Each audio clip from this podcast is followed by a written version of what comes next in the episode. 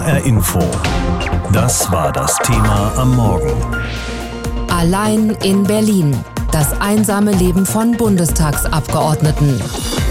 Wissen Sie, welcher Bundestagsabgeordnete Sie im Bundestag vertritt und hören oder lesen Sie manchmal über ihn oder sie in den Medien? Wahrscheinlich nicht, wenn es nicht gerade ein prominenter Abgeordneter ist.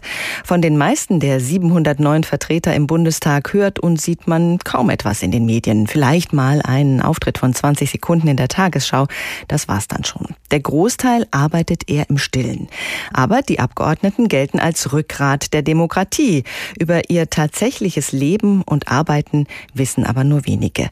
Das kann sich jetzt ändern. Heute wird in Berlin ein Buch vorgestellt mit dem Titel Alleiner kannst du gar nicht sein. Unsere Volksvertreter zwischen Macht, Sucht und Angst. Einer der Autoren ist Horand Knaub und ich konnte ihn zu seinem Buch befragen. Herr Knaub, das klingt besorgniserregend. Unsere Volksvertreter zwischen Macht, Sucht und Angst. Wie schlecht geht es denn den Mitgliedern des Bundestages? Ach, es geht Ihnen nicht wirklich schlecht, würde ich sagen, aber es ist ein extrem herausfordernder Job. Der Druck ist hoch, die Umdrehungsgeschwindigkeit ist enorm hoch, es findet alles in der Öffentlichkeit statt.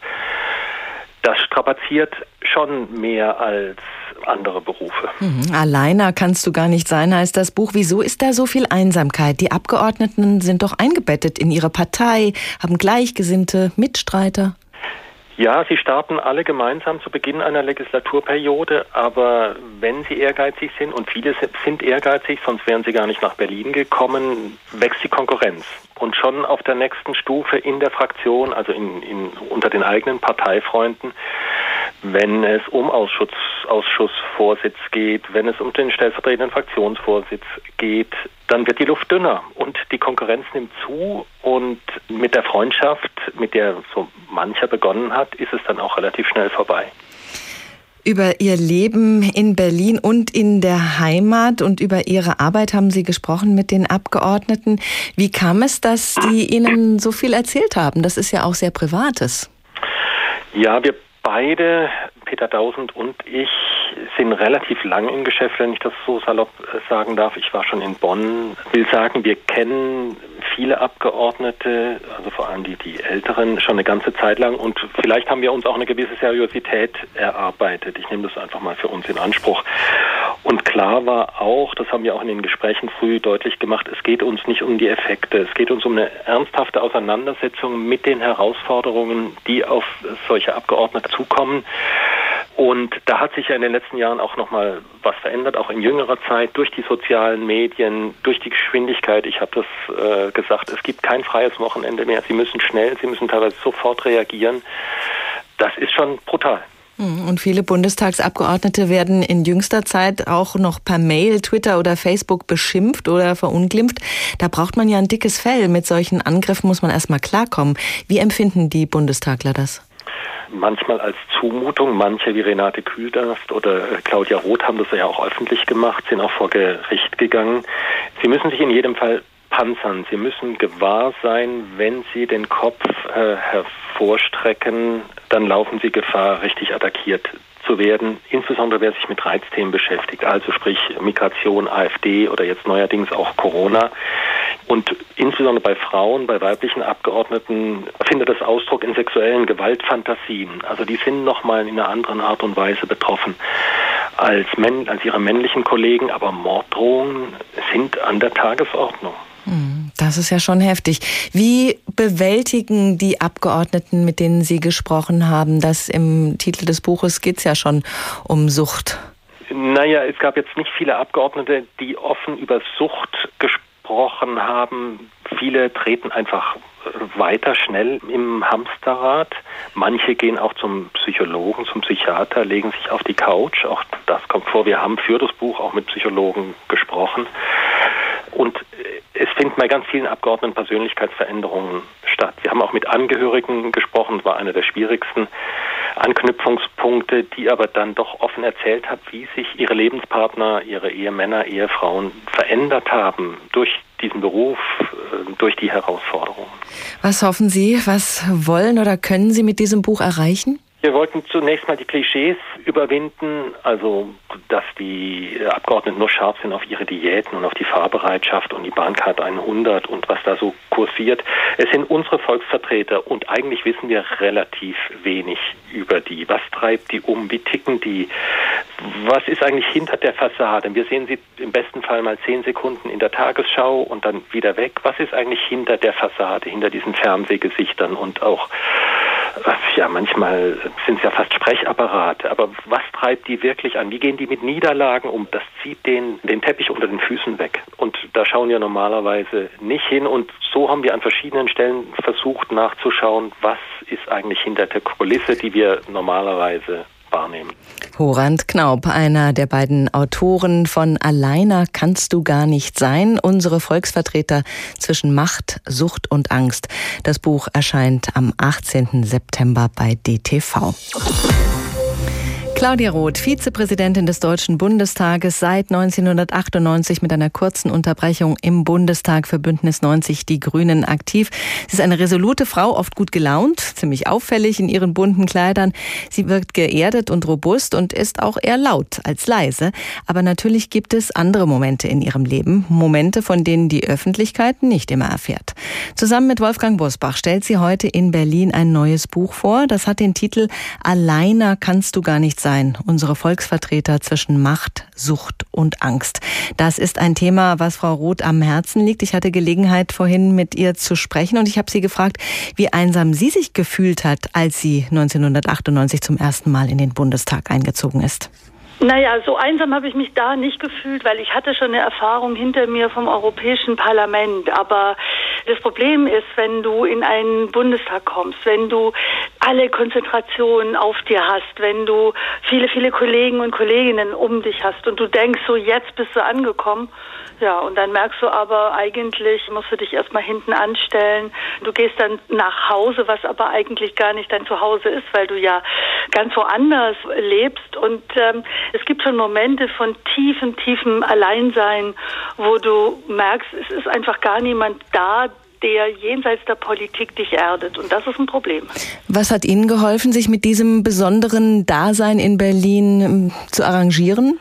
In diesem bemerkenswerten Buch sagen das viele Kolleginnen und Kollegen, dass es unglaublich wichtig ist, dass du neben der wirklichen Arbeit als Abgeordneter nicht nur Parteifreunde um dich rum hast, weil das ist immer relativ, wie groß die Freundschaft ist, sondern dass du eine Erdung hast, dass du Menschen hast, die aus einem ganz anderen Bereich kommen, die dich zurückholen, die dir sagen, Moment mal, nicht du bist das Wichtigste auf der Welt, sondern komm mal runter, ich will wissen, wie ich meine Miete bezahlen soll oder was mache ich, wenn mein Kind nachts schreit, weint, weil es Zähne bekommt. Also dieses Nicht-Abheben in die vermeintliche Zitadelle der Macht in einem Bundestag ist, glaube ich, extrem wichtig. Mhm. Der Untertitel des Buches, das Sie heute vorstellen, lautet ja Unsere Volksvertreter zwischen Macht, Sucht und Angst. Wie viel Macht, wie viel Sucht und wie viel Angst haben Sie selbst erfahren? Ja, erstmal war es wichtig, dass ich als Frau überhaupt mal sagen konnte, ich möchte Macht haben. Ich kann mich nur erinnern, als ich es zum ersten Mal gesagt habe und es stand dann in einer Tageszeitung auf der ersten Seite, Claudia Roth will Macht, da gab es große Irritation und mein Büro hat gesagt, oh, hoffentlich schadet dir das nicht. Und habe ich gesagt, stellt euch mal vor, Joschka Fischer würde sagen, ich will keine Macht. Also dieses zu sagen, ich will Macht, ich will an der Stelle sein, wo ich auch was verändern kann, wo ich was beeinflussen kann. Und da, glaube ich, ist dieses Buch natürlich auch eine Liebeserklärung an die Herzkammer unserer Demokratie, an den Deutschen Bundestag, weil wir haben eine riesengroße Verantwortung, ja, dieses Land zu gestalten und wo nötig auch zu verändern. Und da sind es alte Rituale, die verändert werden müssten, dass man zum Beispiel sagt, auch wenn aus der Opposition ein guter Vorschlag kommt, dann muss der mit aufgenommen werden. Das sind so Rituale. Wenn was aus der Opposition kommt, dann wird es abgelehnt. Wenn was aus der Regierungskoalition kommt, dann muss die Mehrheit bekommen. Also viel mehr Selbstbewusstsein müsste da sein. Macht also richtig gut Macht, aber nicht um der Macht willen. Es gibt ja auch welche, die fühlen sich dann unglaublich stark und toll und was weiß ich. Nein, es geht darum, dass man Einfluss hat, dass man Macht hat, um etwas zu verändern, um etwas zu gestalten. Sucht ist eine Gefahr, ist glaube ich wirklich eine Gefahr, und zwar die Sucht nach diesem Job, nach Politikmache, nach diesem, ich bin wichtig, ich werde anerkannt und dann bist du Tag und Nacht online, du liest die ganze Zeit, du denkst, du musst auf alles antworten und auf jede Frage eine Antwort haben. Und ich glaube, es ist sehr, sehr gefährlich, dass man in einen Wirbel kommt, in ein Hamsterrad und da muss man wirklich rauskommen und mhm. aufpassen, dass man da nicht süchtig wird. Und Ängste gibt es natürlich auch. Ja, Angst vor der Rede, Angst vor den Fragen der Presse. Kann ich die beantworten? Bin ich gut genug? Übrigens haben, glaube ich, Frauen davor mehr Angst als Männer. Mhm, weil sie, wie Sie geschildert haben, ja auch sogar um das bisschen Macht kämpfen müssen, dass ihnen das quasi zusteht. Was müsste sich denn ändern, damit Abgeordnete nicht mehr so unter Druck stehen? Also ich glaube, wir werden immer unter Druck stehen, aber das Buch bringt eben auch Vorschläge, die wirklich gut sind. Also die sagen, erstmal ein kleineres Parlament, dann Transparenz. Wir stehen natürlich auch unter Druck, wissen Sie, weil es ja einen Populismus gibt, der Politiker per se verhetzt. Also man tut so, als würden Politiker und Politikerinnen eigentlich gar nichts tun, als würden sie nur abkassieren und äh, man unterschätzt, wie viele Kolleginnen und Kollegen sich wirklich unfassbar bemühen und anstrengen, eine gute Politik zu machen sagt Claudia Roth, die Einblicke gegeben hat in ihr Leben in Berlin. Sie wird dabei sein, wenn heute das Buch von zwei Berliner Journalisten vorgestellt wird. Alleiner kannst du gar nicht sein. Unsere Volksvertreter zwischen Macht, Sucht und Angst. HR Info. Das war das Thema am Morgen. Allein in Berlin. Das einsame Leben von Bundestagsabgeordneten. Das Leben von Bundestagsabgeordneten erscheint vielen sicher gar nicht mal so unattraktiv. Man ist in Berlin im Zentrum der Macht. Im Wahlkreis daheim ist man sowas wie ein Promi. Man hat eine Bahncard 100 oder man benutzt die Fahrbereitschaft des Bundestages, lässt sich chauffieren. Man verdient auch nicht schlecht mit seinen Diäten. Knapp 10.000 Euro im Monat sind das derzeit. Und vielleicht macht man ja auch noch eine größere Karriere, wenn man sich in der Fraktion gut durchbeißt. Vielleicht wird man Staatssekretär, Staatssekretärin, Ministerin, Kanzlerin Ministerin. Okay, dafür muss man auch allerhand tun, in Ausschüssen sitzen, an Debatten teilnehmen, immer wieder nach Hause fahren, an der Parteibasis sich blicken lassen und natürlich auch bei den Bürgerinnen, weil man ja auch wiedergewählt werden will. Und wenn man einmal süchtig geworden ist nach diesem Stressjob, dann führt da kaum ein Weg raus.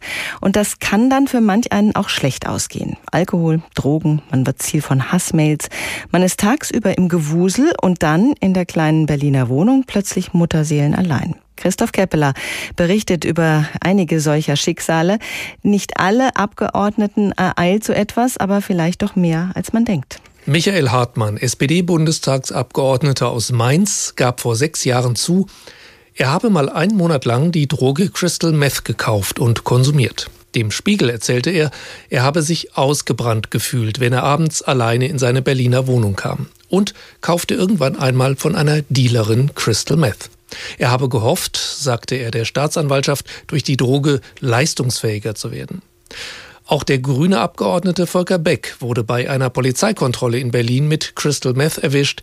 Er trat sofort von allen seinen Ämtern zurück. Später sagte er bei Sandra Maischberger. Also ich denke, wir Politiker, wir sind so fehlerhaft wie alle anderen Menschen auch und wir sind keine säkularen Heiligenersatz. Der Autor Reimer Oltmanns hatte schon, als der Bundestag noch in Bonn war, Abgeordnete beobachtet und 1988 in der ARD-Sendung Panorama von einem Abgeordneten in der Bar des Bundeshauses erzählt. Der dort saß und sagte, ich bin alle, ich schaff's nicht mehr und den Malteser in sich reinkippte und dann gleichzeitig wieder seine Anweisungen per Telefon der Sekretärin durchgab und dann wieder zum Schnaps zurückgriff. Der CDU-Abgeordnete Andreas Schockenhoff machte 2011 nach mehreren Unfällen unter Alkoholeinfluss öffentlich, dass er alkoholkrank war.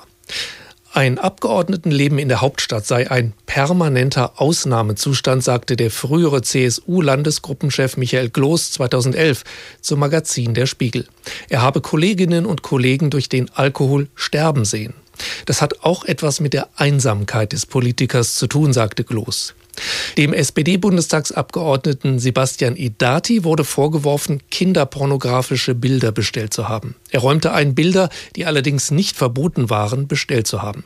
Sein Verfahren wurde gegen Zahlung einer Summe von 5000 Euro eingestellt. Aber ab jetzt war er geächtet. Heribert Prantl von der Süddeutschen Zeitung konnte ihn für eine Reportage an einem geheim gehaltenen Ort besuchen. Idati lebt völlig zurückgezogen, hat Angst, wird bedroht, kriegt Morddrohungen. dieses ins Nichts fallen war schon der für mich wichtige Eindruck. Vielleicht erst seit es das Internet und die sozialen Medien gibt, sind Politiker Ziel von Hassmails. Die Abgeordneten Peter Tauber von der CDU und Renate Künast von den Grünen lasen einige davon vor. Du krankes Tier. Es wird allerhöchste Zeit, dich Pestbeule totzuschlagen. Du rote Bestie, du bist der Nächste. Du dummes Stück grüne Scheiße, einfach die Fresse halten und begrabe dich für diese erbärmlichen Aussagen im Garten. Eine Umfrage des ARD-Magazins Report München unter Bundestagsabgeordneten im vergangenen Jahr ergab, eigentlich hatten alle Hassmails bekommen. Besonders Frauen erhielten üble Beschimpfungen, Vergewaltigungswünsche und Todesdrohungen. Elf Prozent der befragten Frauen im Bundestag hatten laut der Umfrage Zweifel daran, ob sie unter diesen Umständen weiter Abgeordnete bleiben wollten. Christoph Keppeler mit Beispielen von Bundestagsabgeordneten, die auch unter ihrem Job leiden. Die haben es nicht leicht. Im Wahlkreis sind sie oft Könige, in Berlin meist nur wenig bekannte Hinterbänkler. 709 Abgeordnete des Bundestages bilden sozusagen das Rückgrat unserer Demokratie. Und diese Menschen opfern einiges für ihre Aufgabe. Familie und Freunde müssen häufig zurückstecken. HR-Reporterin Stefanie Ömisch hat einen hessischen Bundestagsabgeordneten getroffen und mit ihm über diesen Spagat zwischen Bundestagsarbeit, den Aufgaben im Wahlkreis und dem Privatleben gesprochen. In Berlin haben die Bundestagsabgeordneten gerade eine Doppelsitzungswoche. Trotzdem reist der FDP-Abgeordnete Till Mansmann in die Heimat nach Heppenheim. Dort steht einiges auf dem Programm. Freunde treffen, Arbeit im Parteibüro und dann noch etwas Zeit mit der Familie, bevor es nach zwei Tagen wieder zurück nach Berlin geht. Seit mittlerweile drei Jahren läuft das Leben von Till Mansmann so. Ein Leben zwischen zwei Welten, der Arbeit als Abgeordneter in Berlin und den Aufgaben im Wahlkreis Heppenheim. Ja, die Wahlkreiswochen und die Sitzungswochen sind absolut unterschiedlich. Und sie sind natürlich räumlich so weit auseinander, dass es immer eine große Herausforderung ist, 22 Wochen in Berlin zu sein und den Rest im Wahlkreis, wobei Wahlkreiswochen ja keine freien Wochen sind, sondern das ist im Prinzip fast der gleiche Terminstress wie in Berlin. Also die, die Fahrzeiten sind natürlich enorm, die Wochenenden sind kurz und für Freundeskreis, Familie bleibt häufig sehr wenig Zeit. Vor allem für Abgeordnete mit Familie sei der Spagat sehr schwer. Denn durch den vollgepackten Kalender, die vielen Veranstaltungen und Reisen bleibe kaum Zeit für Privates. Mansmann habe Glück, dass seine Frau so verständnisvoll sei und ihn manchmal auch in Berlin besuchen könne, aber ein normales Familienleben sei kaum möglich. Ich habe jetzt das Glück, dass ich keine kleinen Kinder habe, aber die Kollegen, die noch relativ kleine Kinder haben, die was von ihren Eltern haben sollen, die beneide ich wirklich nicht. Die haben es außerordentlich schwer, äh, weil man seine Kinder unter den Bedingungen fast nicht sehen kann und kaum im Alltag erleben kann. Was ich finde, was eigentlich fast schon ein Recht von Eltern ist. Meine Tochter ist 20, die kommt auch mal ohne mich aus, ähm, aber selbst die beschwert sich manchmal. Ja, sie sagt auch manchmal, Papa, jetzt haben wir uns schon so lange nicht mehr gesehen, jetzt hast du doch mal Zeit für mich. Äh, und wenn dann ein wichtiger Termin ist, muss ich da auch sagen, nee, ja, gern, ich würde gern, aber, aber heute geht's wieder nicht. Trotz des vielen Stresses und der wenigen Freizeit bereut Till Mansmann es nicht, FDP-Bundestagsabgeordneter geworden zu sein. Es ist natürlich wirklich eine, eine wichtige und ehrenvolle Aufgabe, für die man auch bereit ist, einiges zu geben. Und gerade mit den Ehrenamtlern, denen zu sagen, ähm, ich habe jetzt keine Zeit, äh, weil ich äh, jetzt Wochenende machen möchte, das ist auch schwer. Also demokratische Politik bedeutet immer Kompromiss, aber die persönlichen Kompromisse mit der Familie sind häufig sehr hart. Man muss für eine gewisse Zeit auf vieles verzichten, aber die Zeit, die wir dann da haben, die ist wichtig. Äh, eine Demokratie braucht Abgeordnete. Die müssen auch viel Zeit da reinstecken, weil äh, die Aufgabe groß ist. Ein Geheimrezept gibt es nicht. Aber immerhin sei die Zeit im Bundestag für die meisten Abgeordneten auf zwei oder drei Amtsperioden begrenzt. Die müsse man irgendwie organisieren und durchstehen. Einsam fühle Till Mansmann sich in Berlin aber nie. Schließlich seien unter den Kollegen im Bundestag auch Freunde. Nach Feierabend gehe man ganz normal gemeinsam essen oder treffe sich auf ein Bier. Ein bisschen Normalität in einer Welt voller Herausforderungen und Verzicht. Voller Einsatz für die Demokratie, aber nicht unbedingt voller Anerkennung. Allein in Berlin das einsame Leben von Bundestagsabgeordneten. Das Thema heute Morgen hier in HR Info. HR Info. Das Thema. Wer es hört, hat mehr zu sagen.